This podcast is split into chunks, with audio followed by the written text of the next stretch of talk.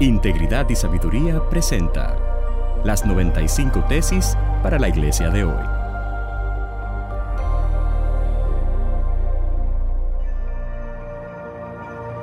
Tesis número 93 para la iglesia latinoamericana de hoy. Muchos dicen tener salvación porque tienen fe en Dios, pero sus vidas no reflejan el carácter de Cristo.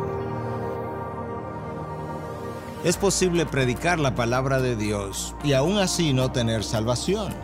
De hecho, podemos predicar en el nombre de Cristo, podemos hacer supuestos milagros en el nombre de Cristo, podemos incluso echar demonios, supuestos demonios en el nombre de Cristo y aún así no tener salvación.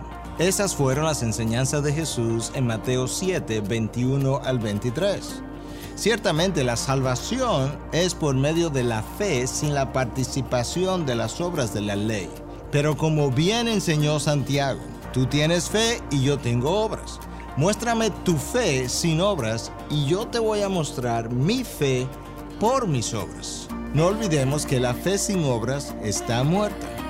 Las obras no contribuyen a tu salvación, pero sí son la evidencia de que eres salvo.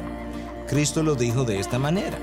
Por sus frutos los conoceréis. Pensar que el Espíritu de Dios mora en nosotros y que esa persona no exhiba cambios de transformación años después de su conversión es una contradicción.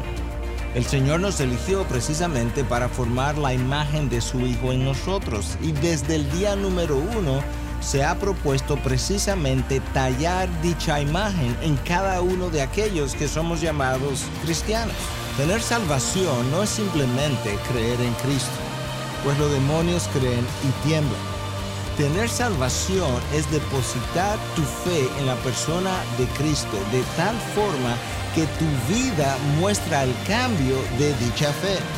Salvación por fe fue el grito de batalla de Martín Lutero junto con otros reformadores. Sola fide o salvación solo por fe.